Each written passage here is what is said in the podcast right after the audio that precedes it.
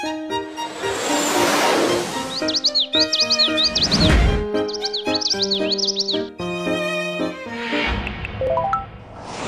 清音学习爱，让你成为更好的自己。我是清音。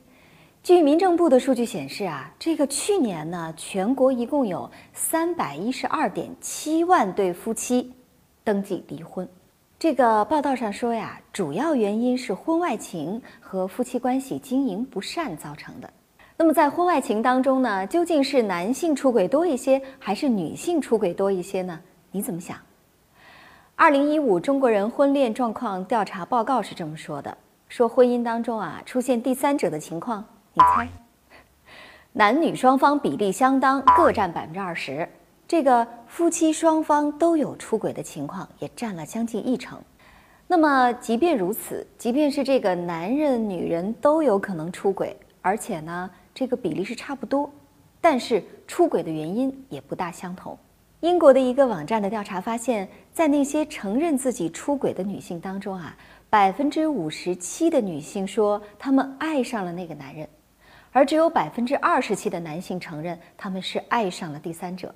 这说明啊，大多数女人出轨是为情，而并非是为了性。很多女性的婚姻生活呢，其实就像《昼颜》里的那句经典对白一样，说这个结婚啊，就是用失去热情来换取安稳。过了三年，丈夫就只会把妻子当成冰箱一样对待，打开就有吃的，坏了也不去维修。昼颜里的人妻平时为了维持家庭的形式感，努力扮演着妻子的角色，而潜伏在昼颜之下的，则是他们从来没有被充分满足的情感需要。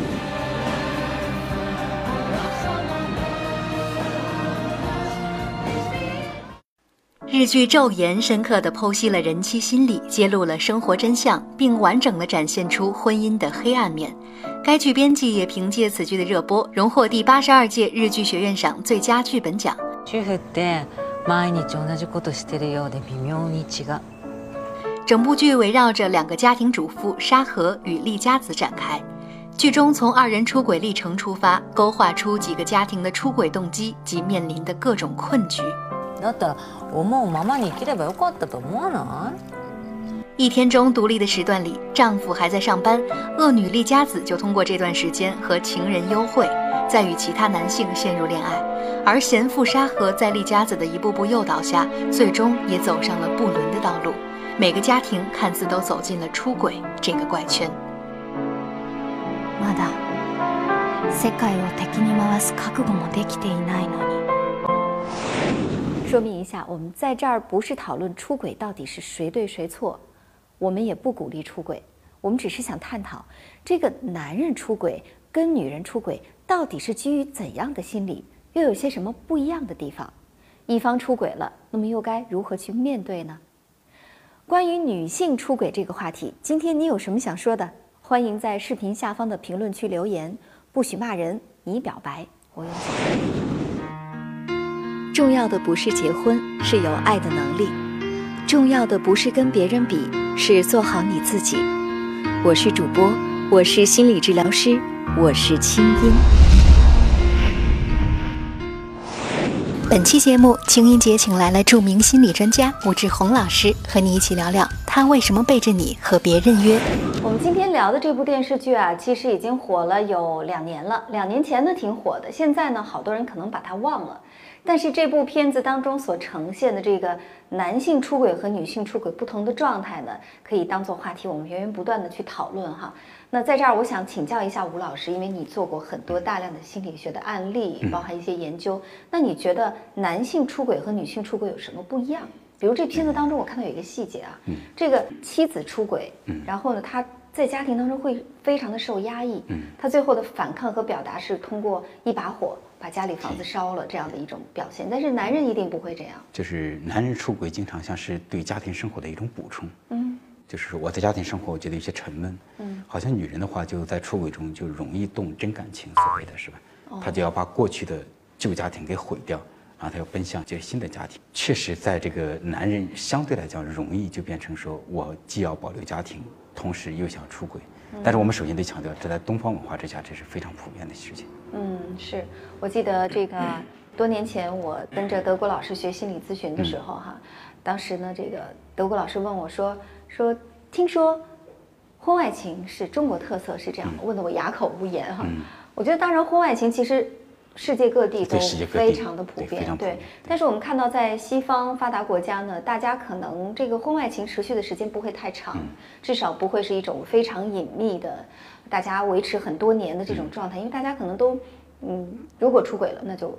好好的说，他们就好像，他们好像真的要在思考，我到底是和这个爱人在一起，和和这个爱人在一起。对对，他们就真的做这种思考。是不光是在中国，你看这个，这是日本的片子嘛？对，在东方文化背景之下，好像大家就会做得更隐晦一些。哎，你手机，手机响了。啊啊，不管他，接啊接吧。不管他，我们不管他啊。又响了，你接一下吧，万一有急事儿呢？你去吧，去吧。那我去接一下。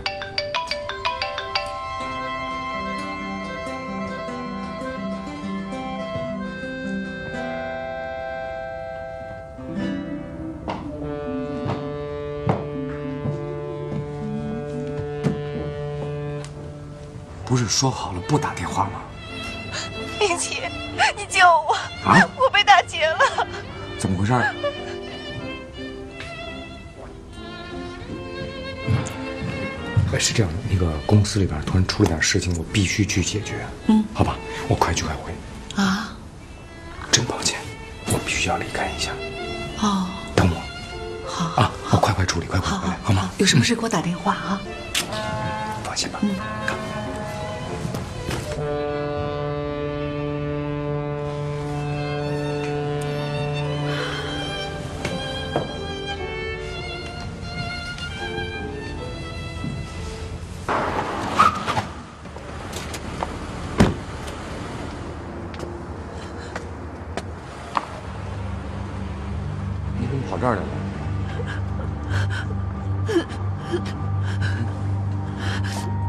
怎么回事？这脖子啊，走走，赶紧去医院，走走。你去医院，你检查呀，知道吗？这要破伤风了怎么办啊？我不，我哪儿都不想去，我现在就要回家，让我回家好不好？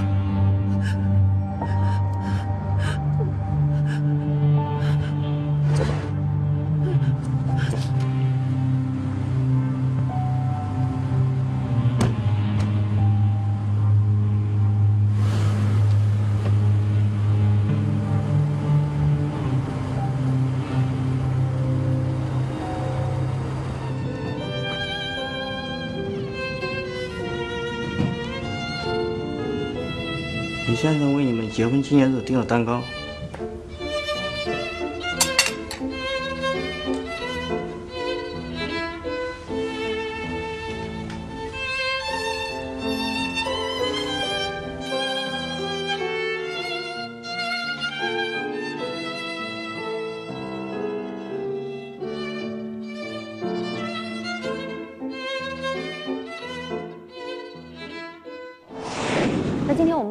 来讨论的是男性出轨和女性出轨有什么不一样哈？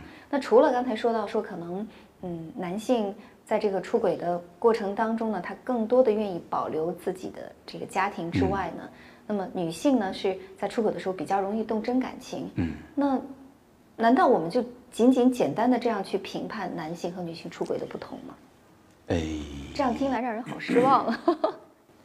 是，就是说，所以这个事儿听起来会比较复杂。因为对女性来讲，相对来讲，女性确实更容易重视家庭，是吧？嗯，就是女性一般的，她就是出轨来讲，以我所知，对男相对来讲，比男性要难很多。嗯，就男性出轨好像就变得比较容易。对。但是女性的话，如果她出轨，她一旦动了感情，她就真的会变成，就好像她有点儿，她她变成一种真正的冲突，就是你这边假如有家庭有孩子，那边有个爱情，那他会怎么样？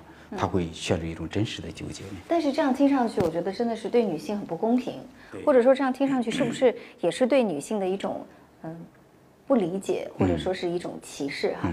因为据我们这几年呃观察到的一些数据，其实男性出轨和女性出轨的比例是不相上下的。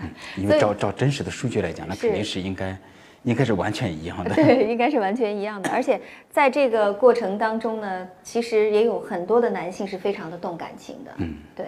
那所以就是说，单就出轨这件事情而言，是因为女性出轨比男性出轨付出的代价更大吗？嗯，还是因为我们对待感情的方式是不同的？嗯，哎，那像刚才这样的说法呢，我觉得确实存在一部分就是性别不平等，或者我有一个性别刻板印象在这儿，是吗？是。那就是确实在我们的东方文化之下，就是甚至我我觉得在西方在早期一样有这样的一种调调，就而且是男人找很多女人，证明这个男人很雄性。嗯。如果女人对证明他有魅力，就是包括我去年在英国的时候，就是在英给英国老师说起了一部分，英国老师他们也认为是这样的。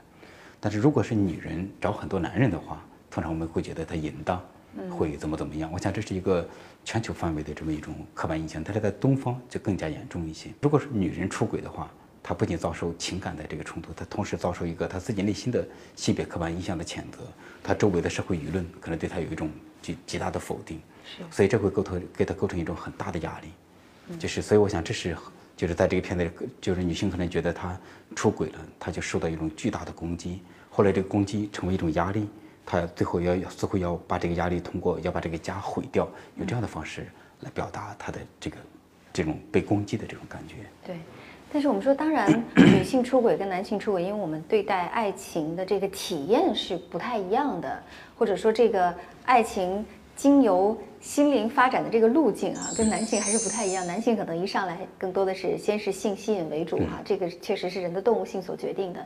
但是当你的情感真的两个人的关系到了一定程度的时候，那种内心的冲突，那种非常的纠结，不知道该怎么办的状态，我相信只要是真感情，嗯，这个部分都是一样的。对对。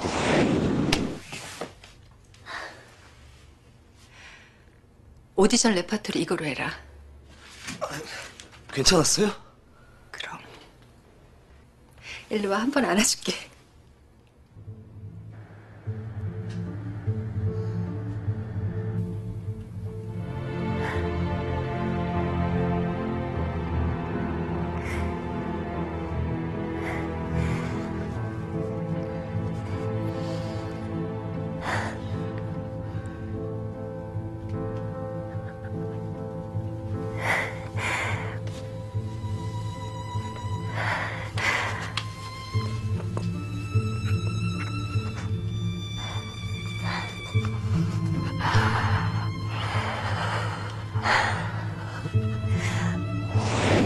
那最后我们再来说一说，如果说真的是一个女性面对了这种出轨的局面哈、女性特别容易飞蛾扑火，对吧？嗯。那么该怎么去面对自己的家庭，或者说该怎么去处理善后的事情？讲到这儿，我首先想分享一种感觉，就是嗯确实我会觉得无望的婚姻，就是假如这个婚姻非常无望，或者是也不用非常，真的是很压抑。我见过一些非常惨重的代价，就比方说，这个无望的婚姻，你还在这个婚姻里待着，嗯，那结果会出现什么事？比方说女性得了癌症，嗯，或者女性很年轻，结果就是按说没有这个部分，她得了脑中风，嗯。当我这是都是我身边朋友的故事。当有了这样的故事之后，我就有一种很深的感慨，我的天哪，为什么非得要把自己憋死，是吧？其实我们说这个癌症啊，包含中风，从心理学的角度来看，当然，呃，健康医学会说你疏于照顾自己的身体，你很少去体检啊等等。但其实是因为从心理学的角度看，我们是更多的是内心的冲突和自我攻击。嗯，我们真可以讲，就是他是把那个绝望的那个婚姻那种绝望感内化到他心里头，嗯而且他又不能去处理，绝望的话，他同时带着很多恨，对，这个恨又不能表达，又不能改变，结果他一直在心里憋着，就会出这样的问题。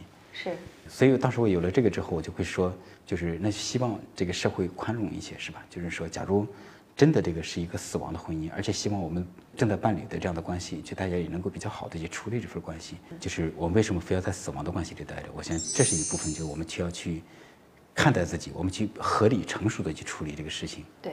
那么确实，当女性，特别是东方的女性，当你面临出轨的情境的时候，可能你会发现周围人都可能容易对你有道德的指责，有形无形的，包括你自己感受到的或者你自己想象的。但这时候你要知道，不要把这个道德指责这么容易就内化到你心里头。嗯。就是你给自己一些空间，你知道，就是说，如果是一个死亡的婚姻，如果怎样的婚姻，就是这样的出轨，其实你有一定的合理性，你不必非得最后用毁灭的方式要把整个家毁了，要怎么怎么样，就是用这样的方式去处理问题，对。对，所以说，当然，我们是不鼓励出轨的。在婚姻当中，出轨是对伴侣关系和婚姻契约极大的一个不尊重。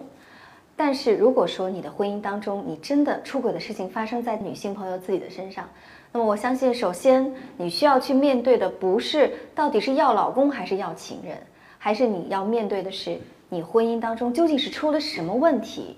这个婚姻是不是真的已经死亡了？已经完全没有生气，无法修复了？这是你真的是要去面对的一个生命的真相。那假如说你看到说，确实是，就像刚才吴老师说的，婚姻其实已经挽救无望了，而且另一半也没有打算去做出任何的改变。嗯，那我想这个时候尊重自己，也尊重爱情和婚姻本身，给他们彼此都有尊严。我觉得这是一个自尊自爱的女性应该去做的。出轨当然是不对的。但是如果说维持一个没有爱的婚姻，而且呢还以种种这个道德方面的压力来进行自我攻击、内化各种各样的冲突，让自己生病，或者说呢找理由说我虽然说婚姻没有爱情，甚至我在外面都已经有了新的感情，但是我都是为了孩子啊，这如此的种种其实是更加不成熟的、不健康的，甚至是不对的做法。那么最后呢，在这儿衷心的祝愿所有的。朋友们，尤其是女性朋友哈，因为相信这个话题女性朋友看的比较多，希望大家都能够有真正的幸福，不管你是在婚姻里还是在爱情当中。我常常想，一个女孩认真努力，不哗众取宠，不走捷径，这个社会是不是给她机会让她赢呢？我相信她可以。坚持美好是一种特立独行。青音姐帮帮忙，有心事告诉我。青音姐，我是两个孩子的妈妈，家庭也算幸福。最近不知道为什么老想出轨。我在微信里遇见一个我认为非常有责任感、有爱心的男人，他对谁都那么好，包括我。我脑子里总是他。你说我到底怎么了？嗯，两个孩子的妈妈，你好。我在想啊，其实并不是微信里那个男人有多好，真的是你现在的丈夫对你的这种细心、体贴。谅解，时时刻刻的呵护，确实是有问题的。在微信里遇见一个人，其实这跟十七八岁的那些小年轻在网上遇见一个网友开始网恋是一模一样的。你说他有爱心，那么仅凭文字就可以判断一个人的人品吗？你说你现在脑子里都是他，微信里的人，脑子里恐怕都是他的微信头像吧？你真的见过他吗？你真的跟他相处过吗？你跟他吵过架吗？所有这一切，如果说你的感情是不能落地的，那么只能说你现在的心情就跟小女孩情窦初开，幻想着自己的初恋是一模一样的。所以啊，反思一下你们的夫妻关系到底哪儿出了问题。其实所有的外遇都是一样的，它并不是原因，它只是催化剂，或者呢？他会提醒你，让你好好经营你们的关系，或者会加速你们的婚姻腐败甚至烂掉。所以啊，还真的是要引起警惕了，好好想想你的婚姻当中到底缺了什么。青音姐，我一直喜欢一个男孩，但他明确表达不会和我在一起。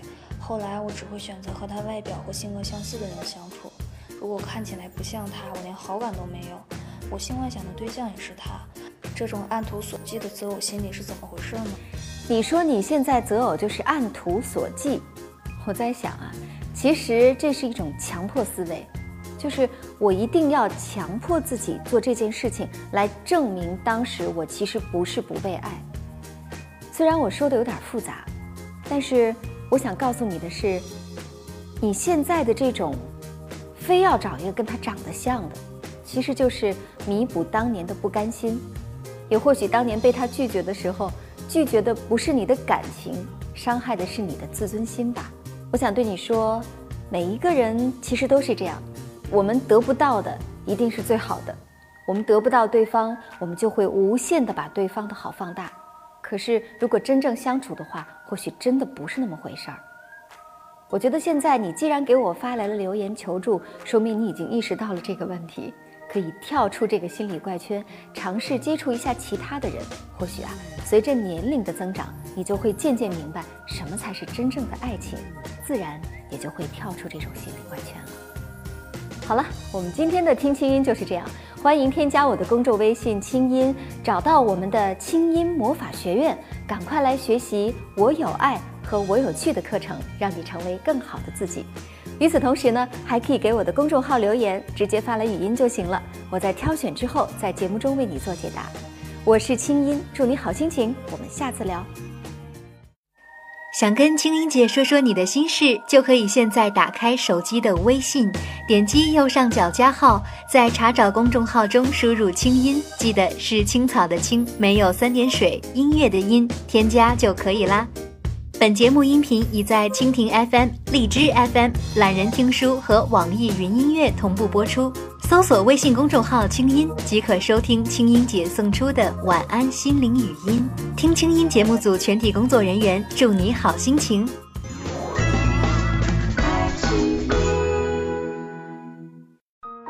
人生苦短，何不有爱有趣？要听课，要听课就听最好的。二零一六青音魔法学院心灵成长系列培训强势来袭。人生苦短。何不有爱有趣？要听课就听最好的。关注微信公众号“清音”，回复“学院”，即刻加入，带你发现更好的自己。发现更好的自己。